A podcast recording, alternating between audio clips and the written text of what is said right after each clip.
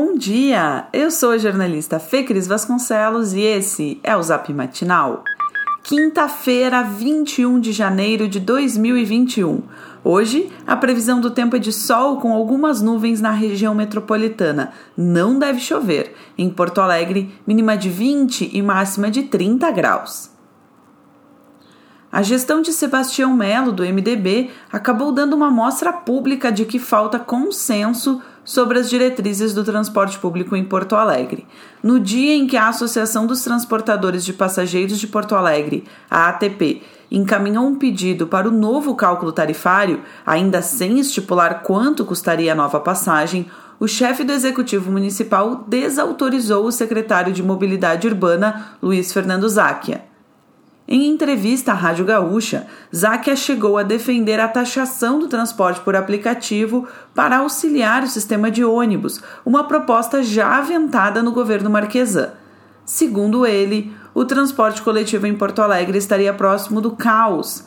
Após a entrevista, o prefeito Sebastião Melo manifestou-se através de mensagem e rechaçou a fala do secretário, garantindo que não há na pauta da administração taxar os motoristas de aplicativos. Conforme Melo, a intenção inicial é renegociar o vínculo com os concessionários. Na tentativa de repactuar o contrato com as empresas de ônibus na capital, Melo revelou que quer criar novas regras para manter o serviço atrativo para as companhias e funcional para os usuários, um aceno que agrada às empresas que gerenciam o transporte coletivo, em especial sobre as gratuidades e a obrigatoriedade de presença dos cobradores. Se não houver acordo, o prefeito afirmou que buscará a mediação do judiciário.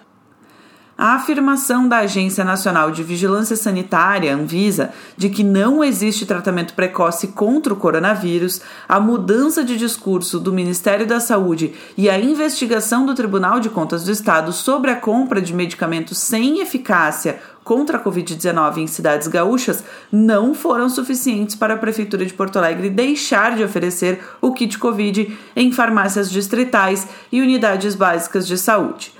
O entendimento da Secretaria Municipal de Saúde é de que, como os remédios foram enviados pelo Ministério e não provocaram custos para a administração, a apuração do TCE não mira a gestão da capital.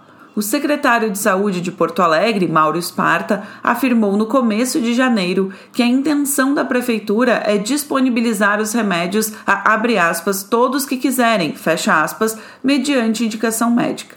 Ainda que a capital não esteja no escopo do TCE, a investigação sobre compra de cloroquina, ivermectina e azitromicina seguirá em outras prefeituras do Rio Grande do Sul. O argumento do tribunal é de que os gestores precisam de embasamento técnico para definir a obtenção dessas substâncias. Ontem, a Secretaria Estadual da Saúde reportou mais 72 óbitos relacionados à Covid-19, elevando o total de vítimas para 10.123 em 10 meses no estado. Quanto à vacinação, apenas 18 municípios ainda não haviam retirado suas doses nas respectivas coordenadorias regionais de saúde até o final da tarde de ontem o estoque entregue é suficiente para atender 3,6% da população prioritária no Rio Grande do Sul.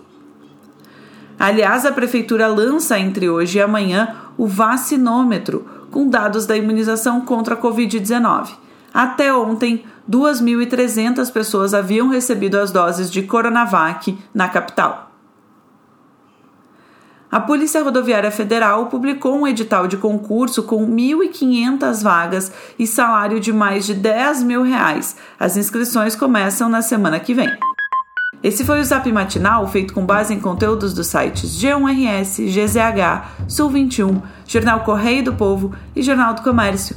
Nós trazemos notícias gratuitas todos os dias no seu celular. Se você quiser sugerir a alguém para também receber esses boletins, o link está no texto que você recebeu. Um abraço e excelente quinta-feira.